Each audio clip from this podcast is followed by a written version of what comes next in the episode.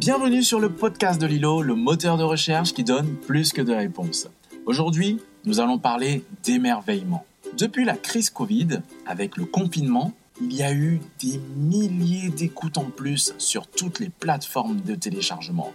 Plus 50% rien que de 2019 à 2020. C'est incroyable. Et parmi les créateurs de contenu, on retrouve des personnes engagées, des personnalités qui ont envie d'exposer leur vision du monde. Parmi ces gens, aujourd'hui, nous rencontrons Marc Mortelmans, le créateur du podcast Baleine sous gravillon, qui veut émerveiller le monde en lui montrant ce qu'il y a de beau dans l'océan. Il a créé toute une série de podcasts qui partent du monde des vivants. Partons à sa rencontre et écoutons ce qu'il a à nous dire de beau.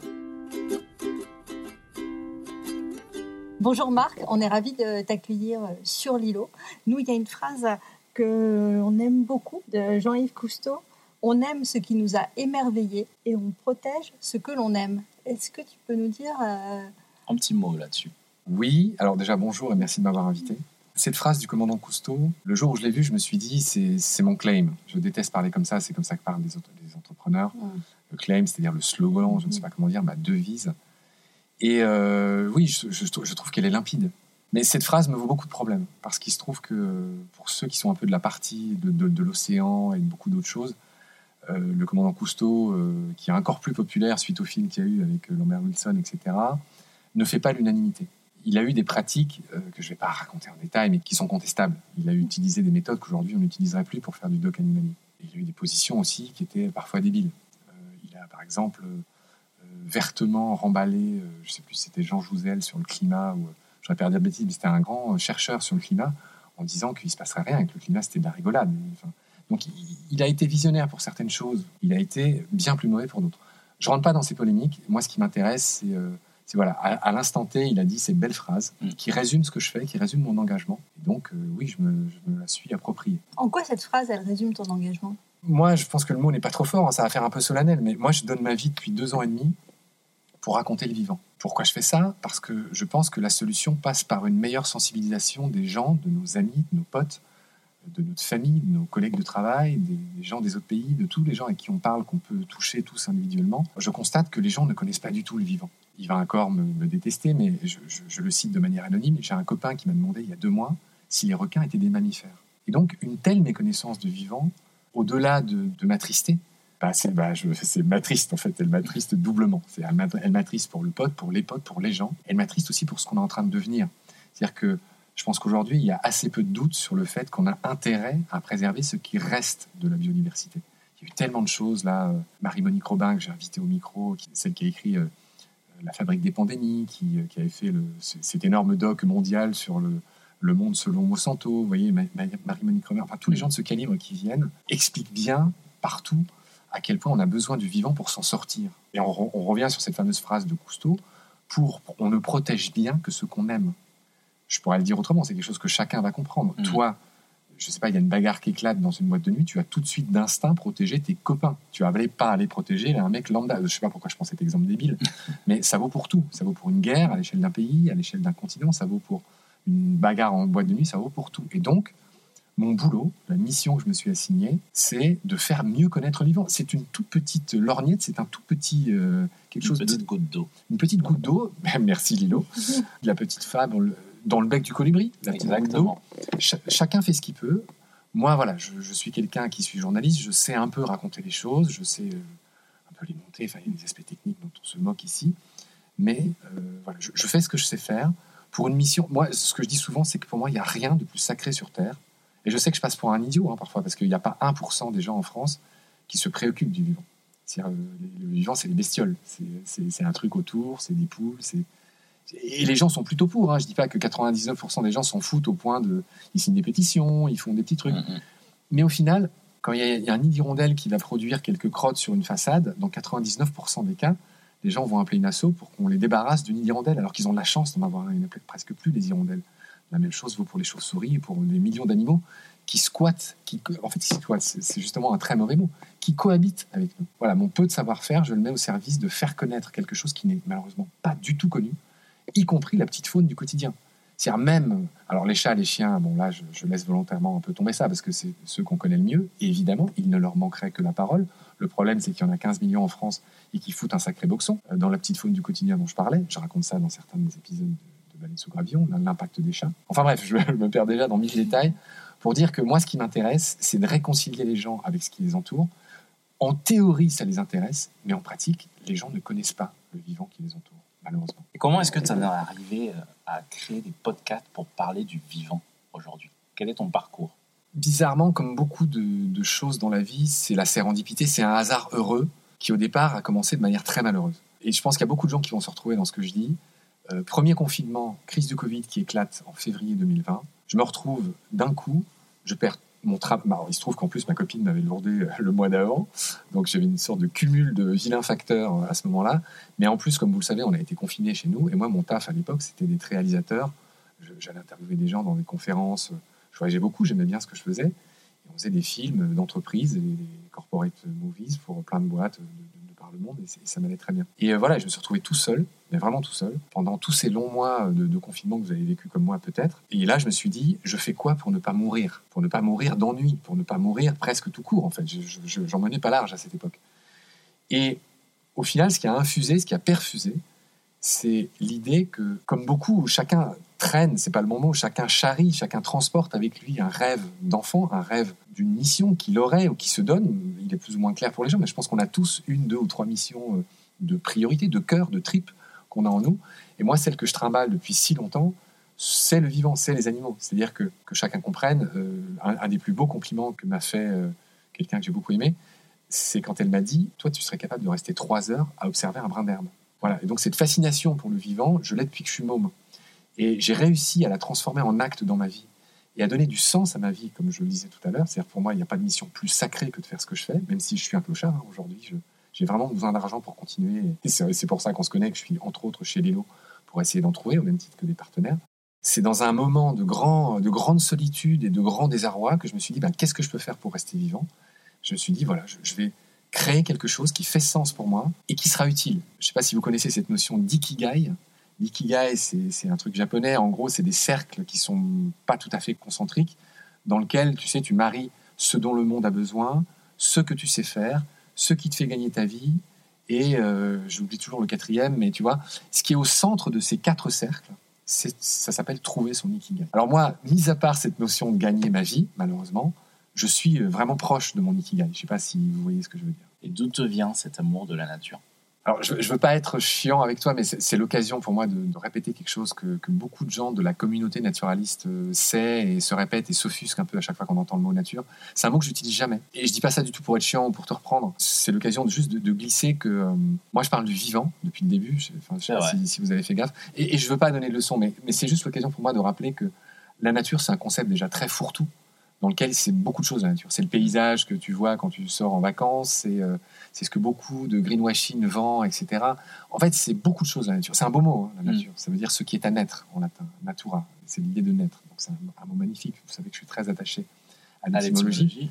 C'est un très beau mot, mais c'est un mot, un, qui est trop fourre-tout, et surtout, ça, ça va te paraître peut-être un peu tiré par les cheveux, mais qui aujourd'hui est très teinté de cette notion euh, descartienne, euh, de, de, René Descartes du fait que la nature, c'est quelque chose qui est là à notre bon vouloir, de, de quelque chose qu'on peut exploiter. Descartes a dit cette phrase célèbre, se rendre comme maître et possesseur de la nature. C'est pour ça que tous les gens de ma petite famille des naturalistes, tous ces gens qui écrivent ou qui pensent ou qui racontent ou qui font pour le vivant, ne disent plus nature. Et moi-même, au tout début, mon premier claim, c'était le podcast Nature et Culture. Et une de mes premières invitées, Nelly Ponce, avec lesquelles on a fait des épisodes sur euh, Océan Plastique, avec beaucoup de gentillesse, on est devenus copains comme avec beaucoup d'invités, m'a dit Mais Marc, mais pourquoi tu as, pourquoi mis ça? Et elle m'a fait prendre conscience qu'en effet, dans les gens de ce que j'appelle encore une fois la famille, personne ne dit ce mot. Pour donner encore une autre anecdote qui illustre ça, c'est que là, je suis content parce qu'il y a France Culture qui m'a contacté pour que je lance euh, une nouvelle série d'émissions pour France Culture qui va s'appeler la, la, mécanique du vivant. Donc là, je viens d'enregistrer la, première série de 4 épisodes, 4 x 15, qui, va être consacrée aux requins. Je devrais peut-être pas dire ça, mais, au début, la direction de France Culture voulait appeler ce, cette émission la mécanique de la nature. Et je pense c'est très gentil avec ma productrice que j'adore et que je salue, qui s'appelle Camille. Euh, Camille, quand elle m'a dit ça, je, je lui ai dit écoute, je me battrai pas pour beaucoup de choses, mais par contre, faut absolument pas dire nature. C'est-à-dire que moi, je vais avoir l'air bête auprès au moins de tous ceux qui me suivent et aussi tous les copains, les collègues, etc Je sais pas si ça vous parle ce que je dis. C'est un peu comme Cousteau tout à l'heure. Tout, tout, est, tout est subtil en ce bas monde, mais je pense que ça commence par les mots qu'on emploie pour Ouais. décrire Ouais. ce dont on a envie de parler. Ouais. Je te rejoins assez parce que moi, il y a quelques temps, j'ai entendu ce discours sur euh, le terme environnement. Et le fait d'utiliser le terme environnement est déjà, en fait, est un prisme dit, effectivement, qu'on regarde. et Il y, a- il y a une question euh, voilà, très utilisatrice de, de la nature. Et j'ai lu quelque part que tu as fait longtemps de la plongée sous-marine. Bah, effectivement, alors c'était longtemps avant le confinement et tout ça. J'ai fait beaucoup de choses dans ma vie. Euh, Enfin, beaucoup de choses différentes, je veux dire. Euh, Comme beaucoup de gens. hein. Une de mes petites, euh, je ne sais pas comment appeler ça, originalités, c'est que moi, de 30 à 40 ans, j'ai voyagé. Et c'est quelque chose que j'ai prévu. Ce que j'avais prévu. C'est-à-dire, je m'étais dit, je vais, je vais pas attendre la retraite pour me faire plaisir. J'avais envie, j'ai eu envie de, de voyager jeune. Et en pleine force de mes moyens et, et avec un cœur et une tête qui avait envie d'apprendre et de me lier à ce qui est autour de moi. Tout ça paraît très théorique, mais en tout cas, c'est ce Non, que j'ai fait. Je l'ai fait et bien fait, et je l'ai fait à ma petite échelle, et je l'ai fait beaucoup moins que d'autres. Euh, Après, on peut en parler mille ans, mais, euh, mais, mais par exemple, j'ai beaucoup exploré l'Amérique latine. J'ai j'ai pas voulu aller dans mille pays, prendre mille fois l'avion. Je- Pour moi, je voulais qu'il y ait une unité de lieu, une unité de langue, pour que je puisse me rapprocher des gens, parler le même langage qu'eux, apprendre. Vous avez compris à quel point je suis attaché aux langues, à la, à la culture. C'est pas un gros mot, la culture. Et, et dans ces années où j'ai voyagé, bah, une fois de plus, il y a beaucoup de sérendipité, parlant de mots euh, qu'on aime et qui sont jolis, de hasard heureux. Au début, j'avais juste, quand j'étais journaliste, euh, enfin, je regrettais de- d'aller dans des endroits, de faire mon reportage et de rentrer. Je me disais, il y a mille choses de plus que j'ai envie de savoir sur cet endroit. Et donc, je me suis dit, qu'est-ce que je peux faire? Et donc, quand j'ai eu l'opportunité, qui serait longue à raconter, mais à un moment donné, j'étais au chômage comme tout le monde, j'ai commencé à voyager. Et c'est ce que j'ai fait. Et, euh, et c'est dans ce cadre-là que ben, je suis un peu allé là où le vent, où les conseils des potes euh, m'apportaient, me portaient. Et puis c'est dans ce contexte-là que j'ai fait un premier cours de plongée. Puis je suis devenu très copain avec mon prof de plongée, qui m'a dit, alors ça va vous faire sourire, mais qui m'a dit, alors et, maintenant que je suis prof de plongée, c'est quelque chose que, que j'ai ressenti moi-même, mais que j'étais assez naturel, assez facile dans l'eau. Ce qui n'est pas le cas de tout le monde. Mm. C'est- assez facile d'être bien dans l'eau, mais c'est pas c'est pas le cas de tout le monde. Ouais. Voilà. Et donc effectivement, j'étais très, c'est vrai, pour le coup, c'est vraiment mon élément. Puis j'étais fasciné par tout ce que j'y voyais, et donc euh, de manière assez naturelle, mais pas du tout prévue, je suis devenu prof de plongée. Et donc j'ai bossé en effet pendant cinq ans comme prof de plongée. Et pour terminer, pour essayer de faire une réponse courte, voilà, j'ai eu la chance de bosser. J'ai commencé en mer Rouge, et ensuite là, quand, dans mon périple de 10 ans, que j'ai passé grosso modo euh, 4 ans en mer Rouge et 5 ans en Amérique latine, pour, vous la faire simple. Et donc j'ai beaucoup bossé dans plein d'endroits de différents d'Amérique latine, dont euh, les Bay Islands euh, au Honduras, en grosso modo dans les Caraïbes côté Atlantique. J'ai bossé euh, de l'autre côté, c'est-à-dire côté Pacifique, euh, au Costa Rica. Et puis j'ai aussi bossé au Galapagos, bizarrement. Là encore, un, un hasard heureux. C'est-à-dire que j'ai voulu voir tout naturaliste, enfin c'est la mecque de, de beaucoup de gens, les Galapagos, euh, Darwin, Mm. euh, enfin même les non spécialistes, c'est un nom qui fait rêver. Donc j'avais, donc j'y suis allé, j'ai visité les Galapagos comme chacun le fait. C'est un parc national mondial. hein. Mais après, au lieu de repartir comme tout le monde, je suis resté. Je suis resté quatre mois. Et vu que j'étais prof de plongée, j'ai échangé des cours de plongée. euh, parce qu'on n'a pas le droit de bosser quand on est étranger au Galapagos. On peut juste être là. Et, voilà. et donc moi, j'ai fait un deal en gros avec un centre plongée. J'ai échangé des cours de nitrox, qui est une façon de plonger avec de l'air enrichi. C'est pas 29, c'est 32 ou 36% d'air dans ta bouteille, ce qui, fait que tu peux rester plus longtemps. Donc j'ai échangé des cours de nitrox que personne n'était euh, formé pour faire sur cette île à plein de profs de plongée. Et en échange, pendant 3-4 mois, j'ai plongé à tir larigot autant que j'ai voulu. Et puis en plus, j'ai vécu euh, voilà, euh, sur, sur cet archipel assez rigolo avec un surfeur. Enfin, c'est clairement, c'est les plus belles années de ma vie. Alors, tu nous as parlé de ton, ton amour des mots, ton podcast, euh, je ne sais pas si on peut dire principal ou le premier, s'appelle Baleine sous gravillon. Et je t'avoue que moi, ce nom de podcast, j'ai trouvé ça assez génial. Je voulais savoir comment il t'est venu et ce que toi tu mets derrière. Alors ça, c'est vraiment le l'arroseur arrosé, celui qui pose des questions questionnées. Alors merci pour cette question, elle est magnifique. Euh, c'est la question pour ceux qui ne connaîtraient pas Baleine et qui doivent être évidemment nombreux. euh, c'est la question que je pose à la fin de chacun des podcasts. Donc merci de jouer comment on va dire ça, l'inversion. Baleine sous gravillon, bon, ça, n'échappera à personne. C'est ce qu'on techniquement c'est ce qu'on appelle une hyperbole, c'est-à-dire une exagération à vocation comique de anguille sous roche. C'est-à-dire l'anguille devient une baleine et la roche devient un gravillon. C'est-à-dire que pour pas voir la baleine sous le gravillon, il faut vraiment y aller. Et ça rejoint ce que je disais tout à l'heure sur Cousteau, sur le fait que les gens, malheureusement, c'est pas insultant ce que je dis, ne prennent pas la peine, le cœur, les tripes, de mieux connaître ce qui vit autour d'eux. Et qui est vivant. Qu'est-ce qui est de plus précieux que ce qui vit, finalement? On, on- le sait et on le dit pour nos proches, nos parents, nos enfants, etc. Mais moi, j'étends ça à ce qui vit autour de moi. Et je dis pas que j'ai raison, mais c'est juste pour que chacun comprenne euh, comment je raisonne. Pour en revenir à Baleine sous gravillon, comment j'ai choisi le nom ça, a été un accouchement, comme beaucoup de choses pour euh, Baleine, pour euh, tout ce que je fais, euh, assez, assez long et enfin, pas si immédiat que ça. C'est-à-dire que créer un podcast, c'est pas facile. Il faut cocher beaucoup de cases dans lesquelles on n'est pas forcément spécialiste. Bon là, moi celle-là, c'était pas la plus, celle que je craignais le plus, hein, trouver un titre. Mais effectivement, j'ai beaucoup réfléchi. Journaliste que je suis, je sais qu'un bon titre est à la confluence de plusieurs choses finalement. C'est déjà un bon, une bonne vitrine et un bon résumé de ton propos. Donc Baleine sous gravion, je pense que chacun comprendra que oui, c'est un bon résumé de ce que j'essaye de faire. En tout Un bon titre, c'est aussi un titre qui est magnifique et qui provoque le petit sourire qui va bien. Et c'est pour ça, sous gravion, quoi qu'on en pense, fait ce job, puisque c'est pas un titre plat, c'est pas j'aime les animaux, ou c'est pas les animaux, ou les animaux du monde, que sais-je voilà, il y a au moins ces deux composantes. Et je, je, il se trouve que je donne des cours de journalisme à la fac, et à chaque fois, je, je, dis qu'il y a trois composantes pour un bon titre, et, une fois de plus, j'ai oublié c'est quoi la troisième, mais il me semble avoir dit les, les, deux principales. À côté de Baleine sous gravion, vivent euh, Combat, Nomen, Petit Poisson deviendra podcast. Oui, alors ça me fait plaisir que tu aies prononcé le mot vivre. Récemment, je disais euh, dans une conf que ça fait beaucoup de bouche à nourrir. Ouais. Et je le pense comme ça.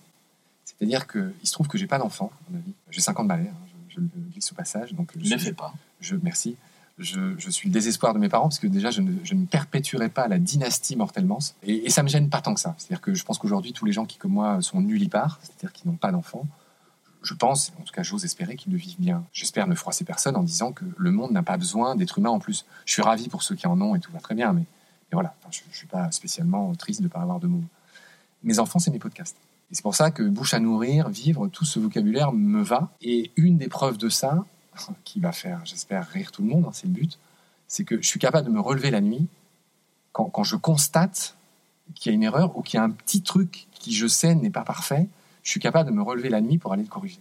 Et donc, ces podcasts me demandent tout mon temps, toute mon énergie. J'ai déjà dit plusieurs fois que malheureusement, je ne vivais pas. Hein, depuis deux ans, je, vis sur mon lard, comme, comme diraient les, baleiniers ou les charcutiers. Mais voilà, mais, mais je, donne tout à mes enfants que sont mes podcasts. Et en effet, c'est comme ça que je vois les choses. Métaphoriquement, bien sûr, mais c'est le degré d'engagement que j'ai vis-à-vis de ces bébés-là.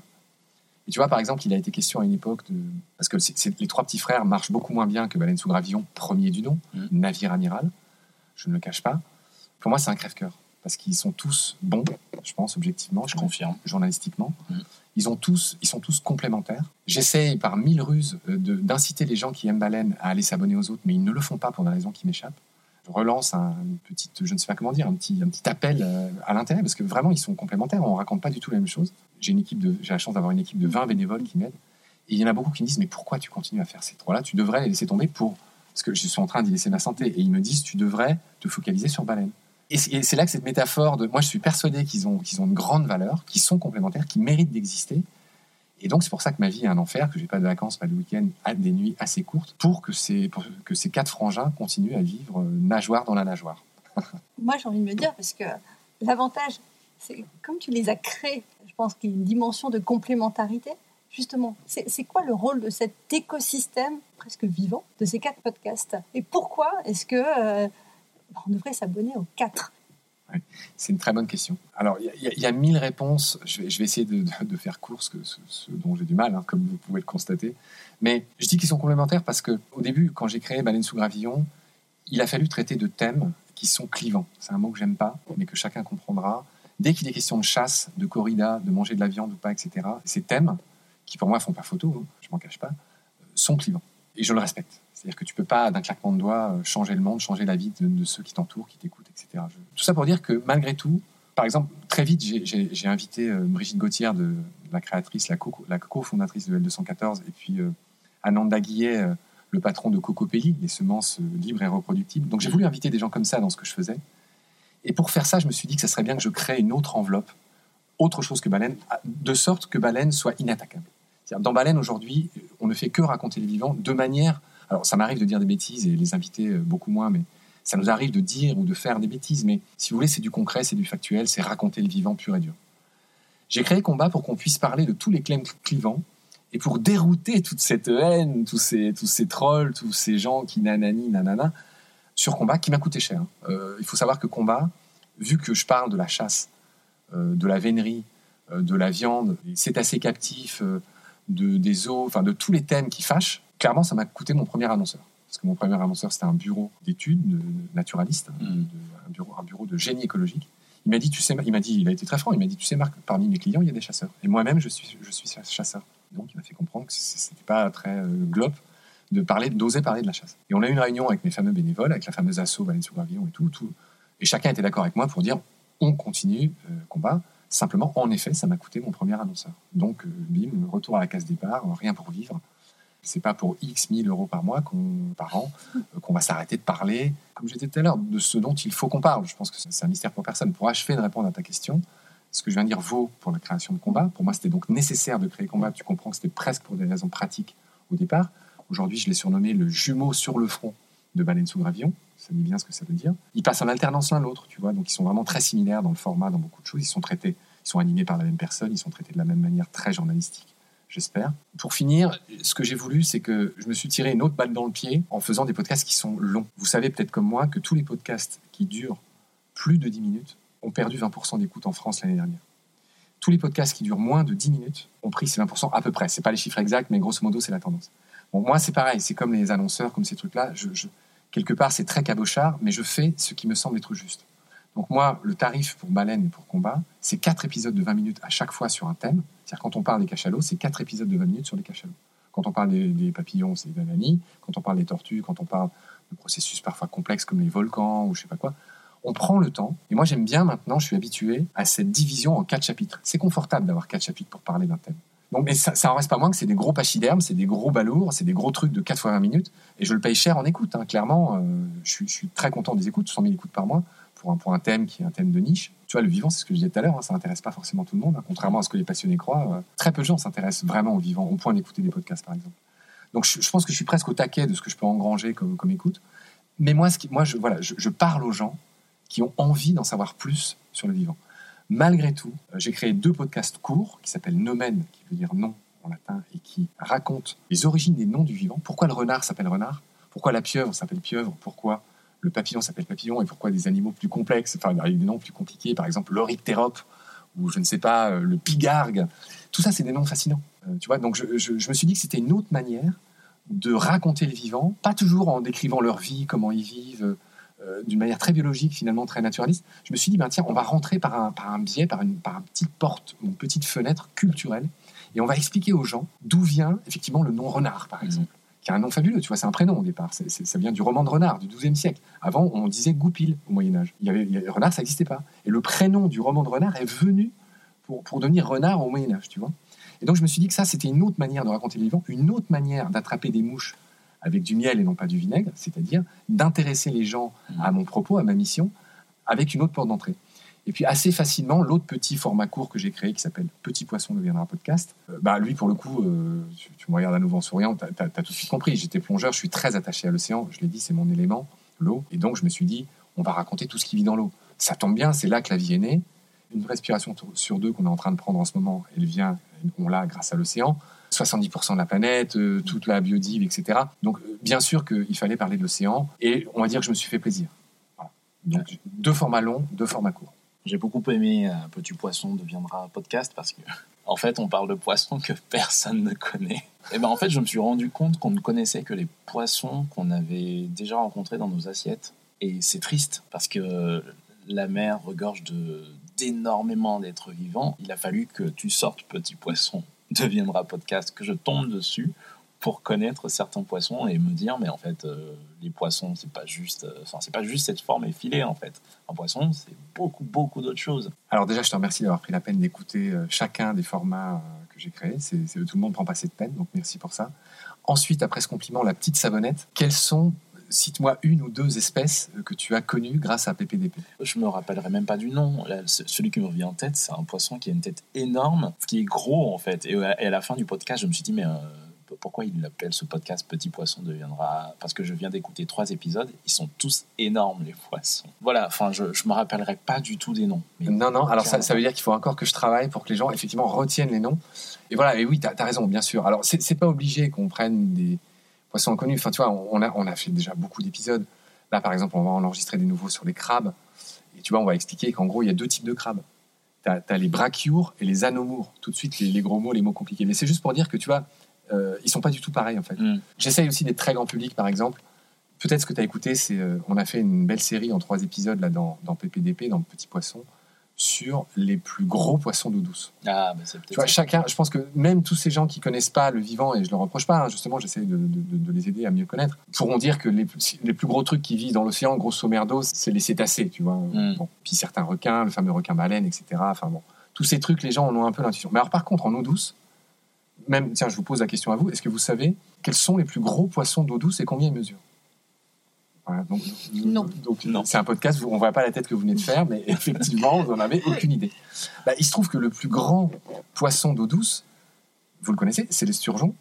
C'est Mm. l'esturgeon blanc. Il y a différentes espèces d'esturgeons. Et par le passé, il n'y en a plus des aussi grands aujourd'hui, mais il aurait pu mesurer jusqu'à 7 mètres. Aujourd'hui, les plus grands, ils font 5 mètres.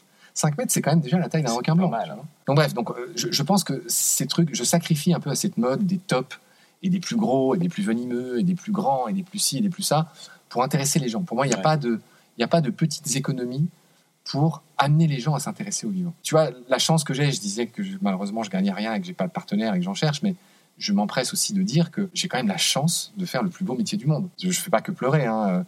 Pourquoi je fais ça? Pourquoi euh, depuis deux ans je, je mange des pâtes et, et je dors pas trop la nuit?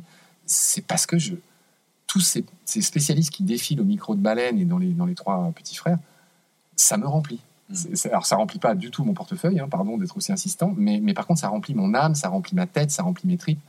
Et je suis le mec le plus heureux du monde. Là, il est question, je vais bientôt euh, publier un livre.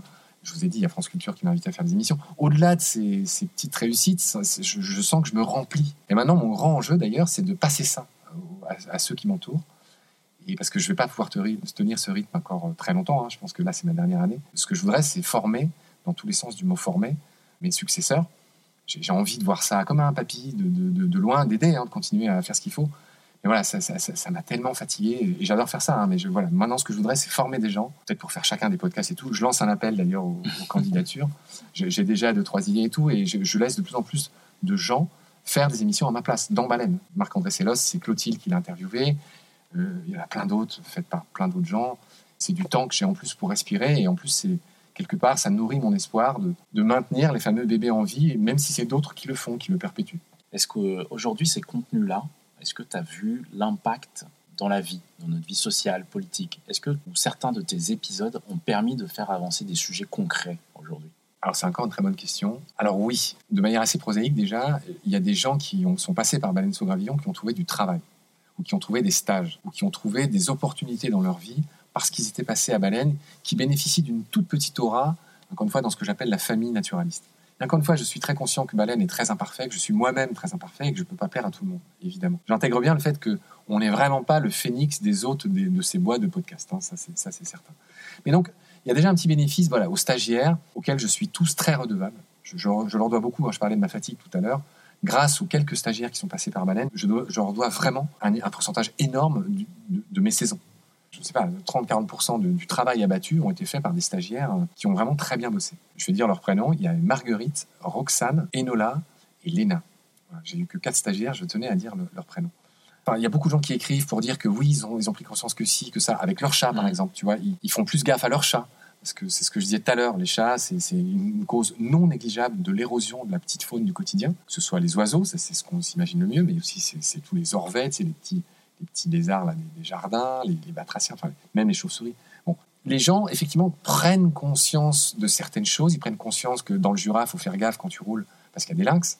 Donc tous ceux qui ont écouté les épisodes de lynx, ils, pigent qu'il y a un pourcentage non négligeable des lynx, il y en a que 150 hein, des lynx chez nous en France, euh, meurent à cause bah, de, de ces connards de chasseurs qui les braconnent pour certains, et aussi, alors je retire le mot connard dans l'absolu, à cause de ces conducteurs beaucoup plus innocents. Euh, Il y a beaucoup de lynx qui meurent bah, écrasés euh, à cause des bagnoles. Et bon, ça. Alors tu vas me dire, qu'est-ce qu'on peut faire? Effectivement, peut-être pas grand-chose, mais, mais tu vois, enfin, après, c'est des sujets complexes. Mais euh, il se trouve que les, les préfets de ces régions-là refusent de mettre des panneaux pour dire aux gens qu'il y a des lynx sur les routes. Et donc les inciter à rouler moins vite, par exemple. Mhm. Donc tu vois, il y a plein de blocages politico, machin. enfin.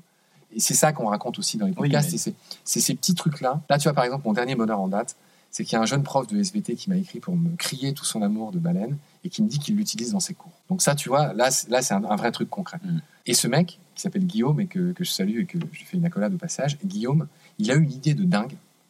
il a inventé, je ne sais pas si vous avez connu, vous, le système des bons points et des images à l'école, Mm. où quand tu bossais bien, tu avais droit à X bons points, et c'est un peu comme vos gouttes d'eau finalement, et à la fin, tu avais droit à une image Mm. quand tu avais 10 bons points. Moi, je trouve que c'est un, un truc très euh, vertueux, ça. Et, lui, il a inventé ça sans, qu'on se connaisse. hein. et, et si tu pour récompenser ses élèves, il leur donne des cartes.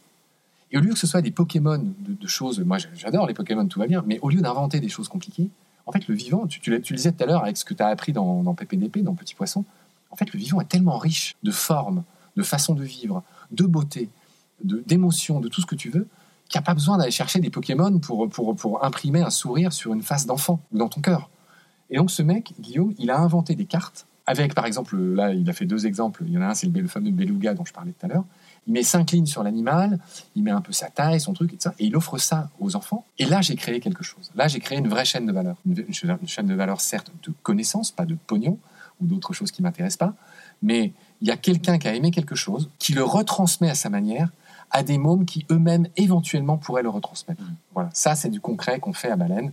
Je pourrais te raconter mille autres choses. On est beaucoup dans les festivals, on fait des quiz avec les gens, pareil pour qu'ils connaissent mieux, etc., etc. Mais bon, le temps, le temps nous est pas infini. Le temps nous est compté. Mais oui, je suis totalement d'accord avec toi. La plus grande richesse, c'est l'éducation. Avec toutes les connaissances que tu as engrangées là, en ce moment, moi, il y a une question, un, un truc qui me, qui me tourne dans la tête. C'est euh, mythe ou réalité, l'île de déchets?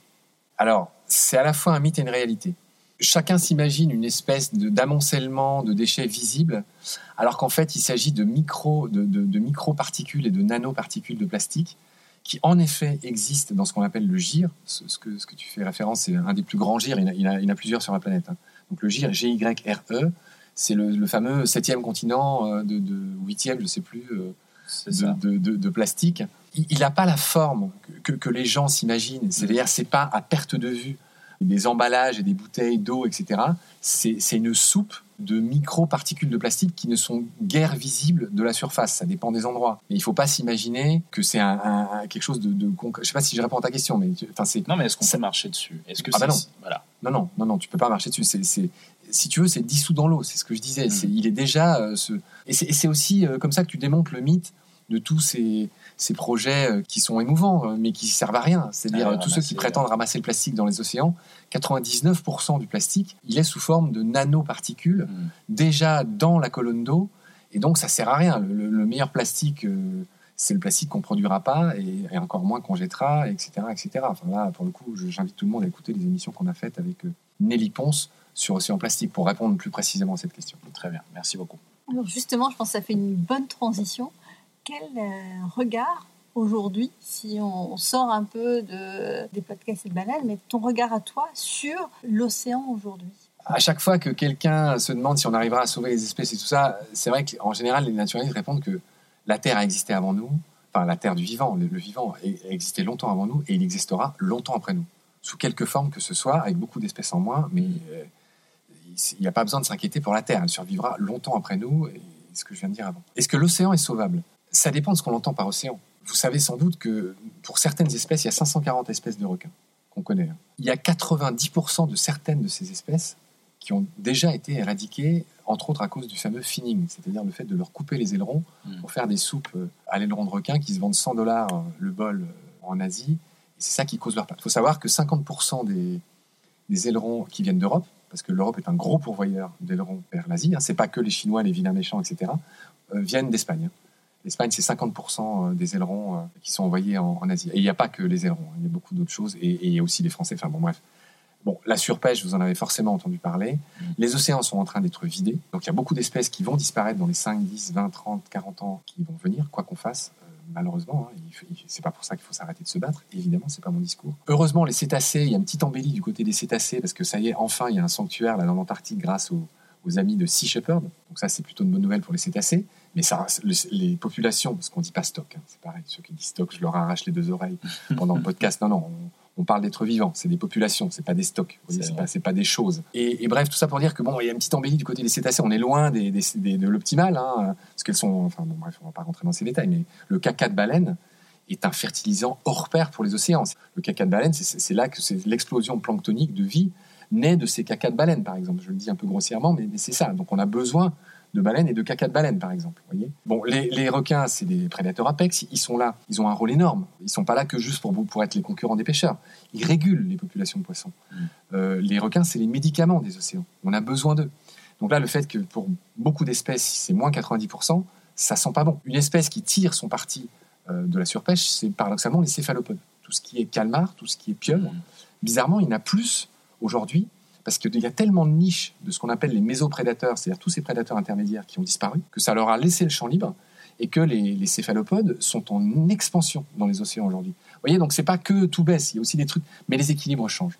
Vous savez aussi que l'océan s'acidifie, donc ça ronge la carapace des crabes et plus grave de ce qui n'est pas visible, c'est-à-dire du plancton, euh, du phytoplancton, toutes ces algues qui ont ce qu'on appelle, c'est un, un, bon mot, frustules, c'est-à-dire un squelette calcaire, quand, on le voit au microscope, c'est le plus beau bijou du monde. Je vous invite à le faire après cette émission.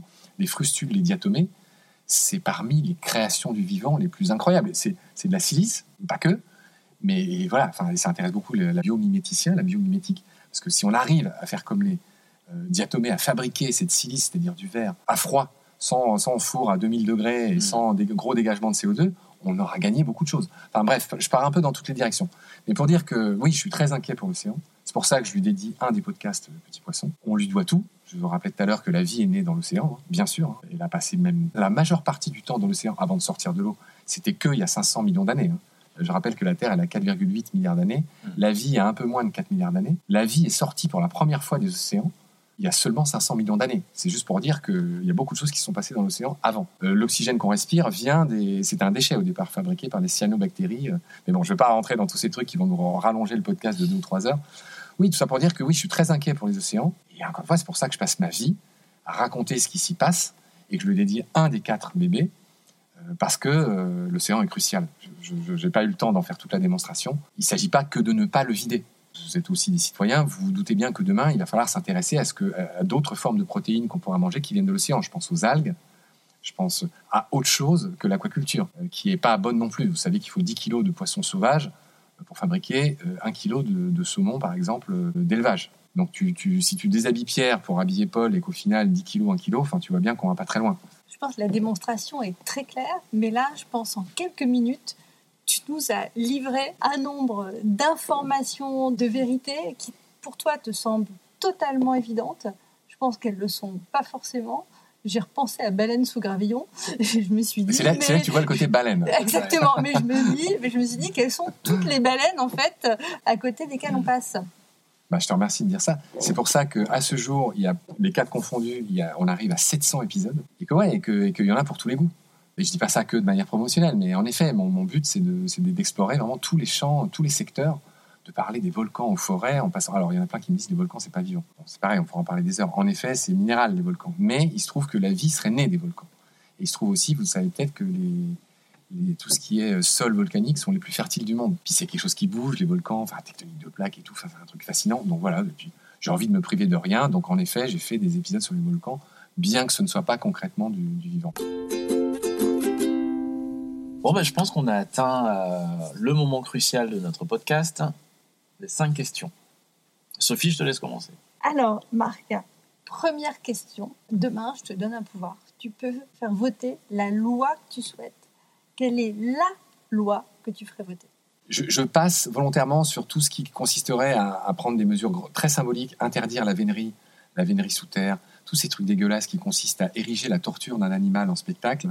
Bon, tout ça déjà, euh, enfin tu vois, tous ces cétacés dans la, enfin, tous ces, trucs de, abus, parce qu'ils sont pas tous mauvais, mais les os, enfin tous ces trucs qui consistent à chosifier le vivant pour notre bon plaisir, direct, tout de suite, euh, tout ça c'est fini. Avec tout ce qui est évidemment avant ça, tout ce qui est euh, industrie, élevage, trucs concentrationnaires. Hein. Je pense que le mot n'est pas trop fort. Je ne sais pas si vous avez vu les images des poules en batterie et des lapins, ce que vous voulez.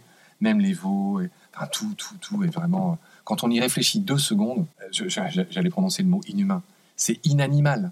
C'est ouais, c'est. Enfin, je, laisse chacun juge de ça. Non, plus plus originalement, je vais plaider pour ma chapelle. La loi que j'instaurerais si j'étais président de la République, je pense que je, je ferais en sorte qu'à l'école, tout ce qui est l'apprentissage du vivant au sens très large, c'est-à-dire j'inclurais la biomimétique dedans.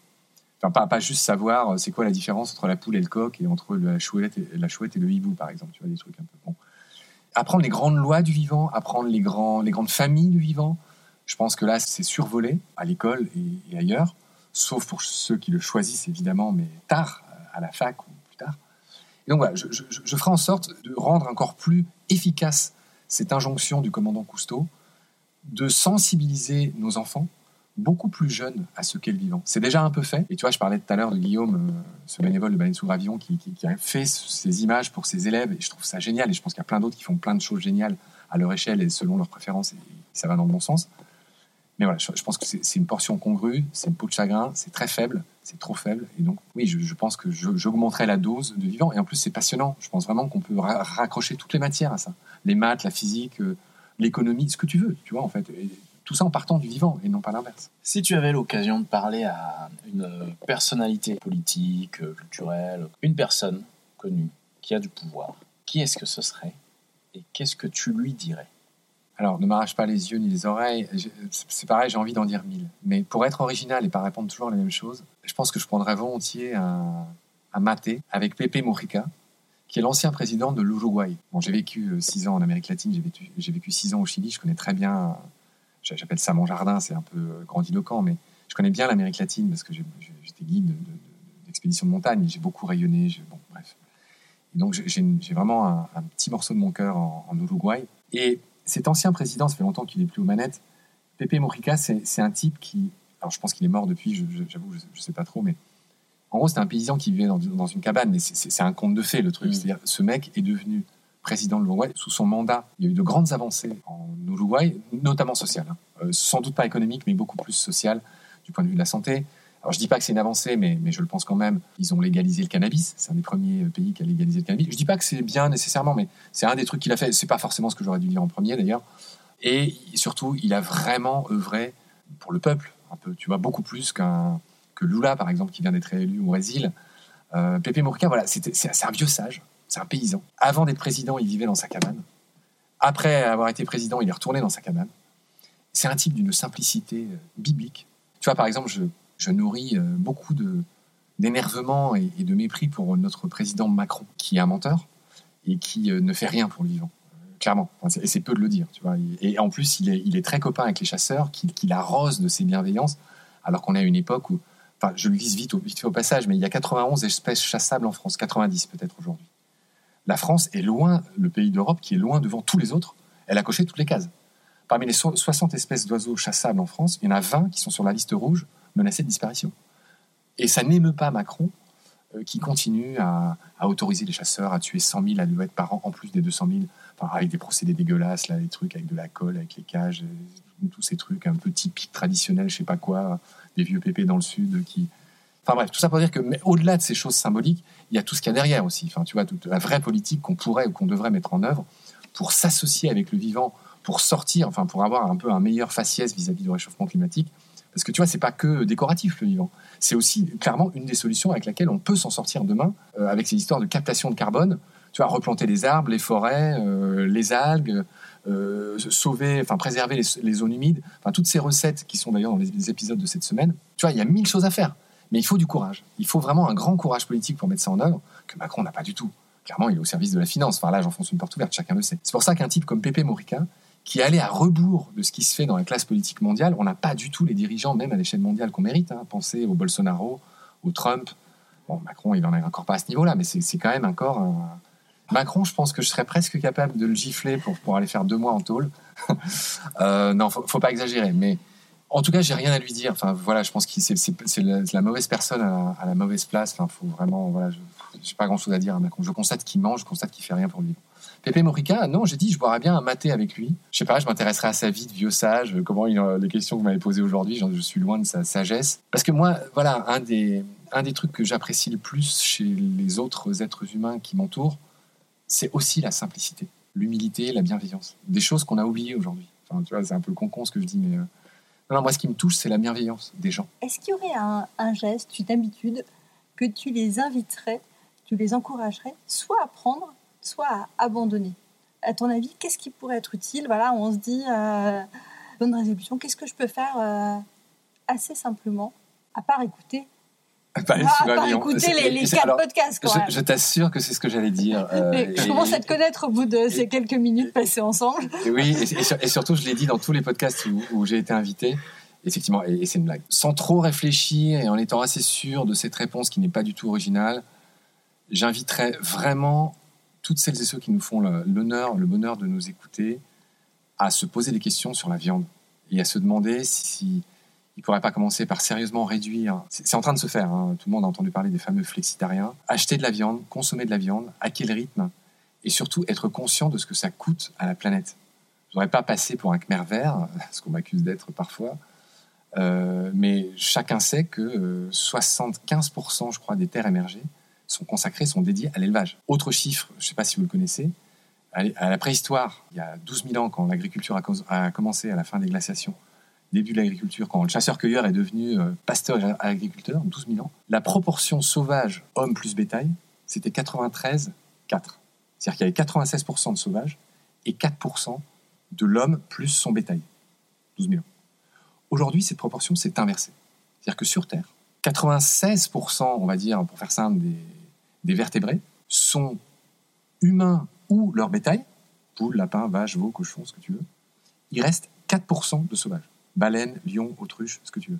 Et, voilà, pour moi, c'est important de rappeler ce chiffre, et, et c'est pas pour rien qu'il y a 96. Donc c'est vrai que, et, là encore, je m'inclus dans ma propre remarque, hein, je suis pas au-dessus de la mêlée, loin de là. Moi, j'ai déjà, j'achète plus de viande, j'en mange euh, chez les gens, enfin, je n'emmerde pas les gens, euh, voilà, euh, ok. Mais déjà, j'en achète plus, hein, ça c'est certain par contre. J'invite vraiment les gens à, réfléchir à ça.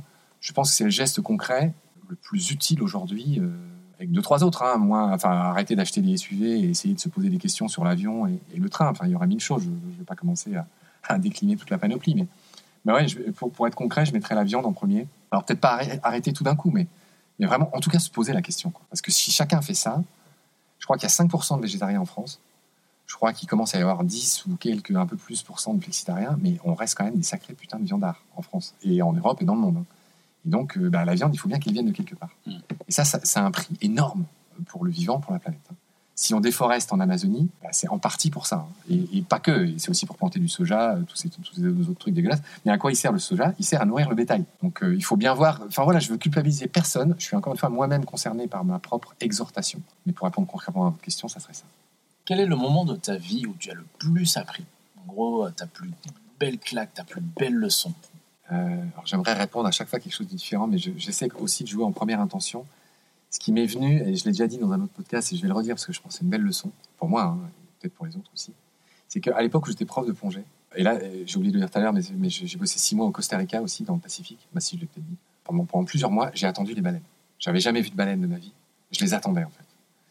Et je voulais absolument les voir. Alors, j'en voyais de loin, elles faisaient ce qu'on appelle du breaching, c'est-à-dire qu'elles elles sautaient hors de l'eau pour retomber très bruyamment, ça s'entend à des kilomètres à, à la ronde. On sait d'ailleurs pas trop à quoi ça sert.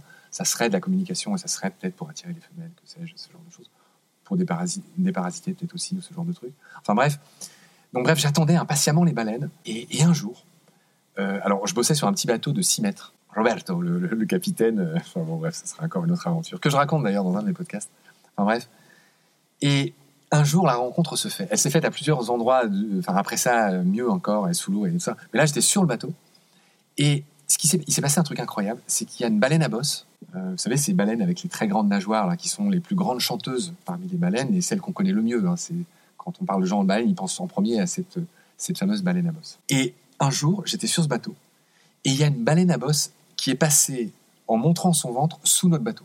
Donc une baleine à bosse adulte, ça fait, euh, ça, peut faire facilement 15 mètres. Je, je répète que le bateau, il faisait 6 mètres. Donc quand tu as un, un bus, euh, un être, un être vivant de la taille d'un bus qui passe sous ton petit bateau, il se, il se passe quelque chose. Quiconque a rencontré des baleines sait de quoi je parle, peut-être même qu'on peut assez facilement l'imaginer. Il y a une émotion, parce que c'est un peu comme les mantas, tu vois, les mantas qui font 5, 6, 6 mètres de- d'envergure, tu te retrouves face à quelque chose qui fait la taille d'un deltaplane, d'un petit avion, mais pour autant tu n'as pas peur, parce qu'elles exhalent euh, quelque chose Gracieuse. de tellement pacifique que tu ne te poses même pas la question, tu vois. Bon, bref. Et, et moi, face à ce spectacle comme un con, c'est là que j'en viens à la, à la morale de l'histoire, pendant tout le temps où elle est, passée sur le bateau, et ça a été de longues secondes, j'ai voulu la prendre en photo. Et ce faisant, en fait, je n'ai fait que regarder le, viseur, le, comment s'appelle, le- l'écran de mon appareil photo. J'ai mitraillé, mitraillé, mitraillé. Il n'y a pas eu une photo de belle, D'ailleurs, aujourd'hui, je ne l'ai même pas, je ne sais même pas ce que j'en ai fait, j'ai même plus cette photo. Et donc, cette expérience, je ne l'ai pas vécue comme j'aurais dû la vivre. C'est-à-dire, juste en me rassasiant de ce moment euh, fugace, de cette baleine qui passait euh, sous notre bateau, bah, j'étais encore, il y avait encore un écran entre moi et une merveille. Et de ce jour-là, et c'est là que j'ai raté clairement un, coche. Hein. C'est-à-dire que beaucoup de, gens de mon âge ou d'amis qui ont un parcours similaire au mien sont devenus euh, youtubeurs ou, ou, podcasteurs avant l'heure ou, blogueurs. À l'époque, il n'y avait pas de podcast encore, enfin pas beaucoup tu vois, et, documenter leur voyage. Ils faisaient des photos, ils écrivaient des bouquins, des trucs. Et moi, là, de, ce jour-là, de cette expérience-là, je me suis dit, maintenant, tu vas juste profiter.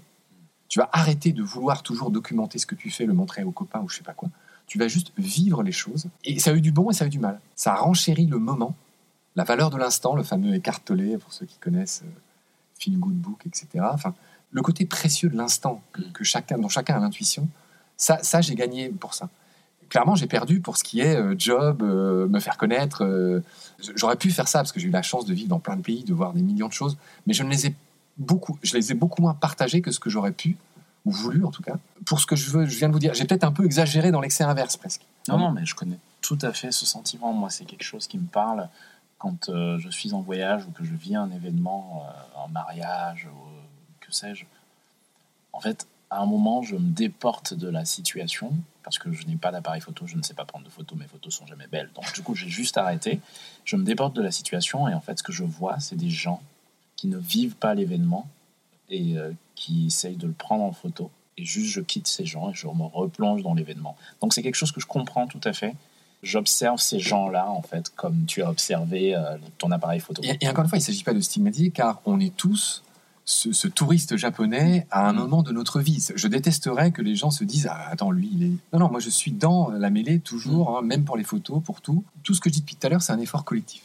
C'est vraiment mouiller le maillot de l'équipe de manière collective. Je pense que le plus grand drame de ce monde, c'est le fait de, et c'est malheureusement le cas de tout le monde, hein, y compris de moi, d'être le nez dans son petit guidon, mm. de vouloir gagner sa petite vie avec ses petits avantages, de vouloir prendre son petit bain chaud, son petit avion pour aller faire ses petites vacances trois fois par an à l'autre bout du monde.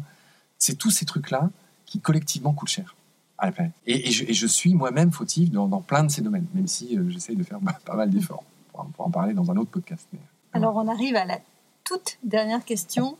Tu viens de nous dire, euh, voilà, on a tous ces réflexes qui coûtent cher à la planète. Tout à l'heure, tu nous décrivais ces déséquilibres qui se jouent aujourd'hui au niveau de l'océan, au niveau du vivant. Pour autant, face à ça, tu nous disais aussi, hein, euh, finalement, il fallait peut-être plus s'inquiéter pour nous que pour le vivant, puisque le vivant euh, vivrait, avait vécu bien avant nous et vivrait bien après nous. Alors, si je veux dire, on se recentre sur nous, sur l'humanité, qu'est-ce qui te laisse penser que l'on va s'en sortir? Qu'est-ce qui me laisse penser qu'on va s'en sortir? Je vous ferai une réponse mythologique. C'est aussi un de mes grands dadas, hein, la, mythologie. J'adore ça, je trouve ça génial. mythologie, vous savez qu'ils n'arrêtent pas. Il y, a, des histoires de coucherie à droite à gauche. Enfin, c'est la euh, la plus rigolote des mythologies, je trouve, la mythologie grecque. Bref, vous avez forcément entendu parler de la boîte de Pandore. Dans ce mythe qui est merveilleux. C'est alors c'est terrible hein, pour le féminisme. Je m'empresse de dire que ce que je raconte, c'est pas du tout, euh, je sais pas, un coup de fouet au féminisme. Je suis moi-même très féministe. J'essaye d'inviter des gens à parité, etc., etc. Bref. Tout ça pour dire que la boîte de Pandore, c'est quoi? C'est une nana qui était à ce point curieuse qu'elle a ouvert une boîte qu'on lui avait bien dit de ne surtout pas ouvrir. Et donc Pandore ouvre la boîte, et il y a tous les mots qui accablent l'humanité qui s'échappent de la boîte. L'égoïsme, la jalousie, la faim, la pluie, euh, les épidémies, beaucoup de choses. Et là où le mythe ressemble au colibri et à d'autres mythes absolument merveilleux, c'est qu'à la fin, euh, un peu connement, un peu penaudement, elle regarde au fond de la boîte et il reste quelque chose. Et c'est quoi? C'est l'espoir il reste que l'espoir. Il n'y a que l'espoir qui n'est pas sorti de la boîte. Et donc voilà, c'est la réponse que j'avais envie de faire euh, de manière un peu mythologico-romancée euh, à, ta question. Je t'avoue que je suis assez pessimiste. Je suis assez pessimiste. S'il fallait vraiment répondre quelque chose, c'est que la solution, elle est en chacun de nous. Elle est collectivement en chacun de nous.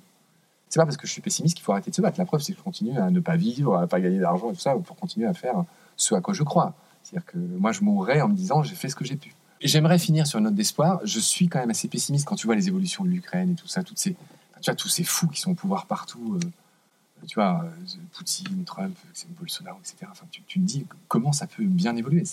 C'est que, c'est que des trucs vers le clash, vers la jalousie, vers des guerres. L'eau, je suis bien placé pour savoir que l'eau euh, va commencer à manquer.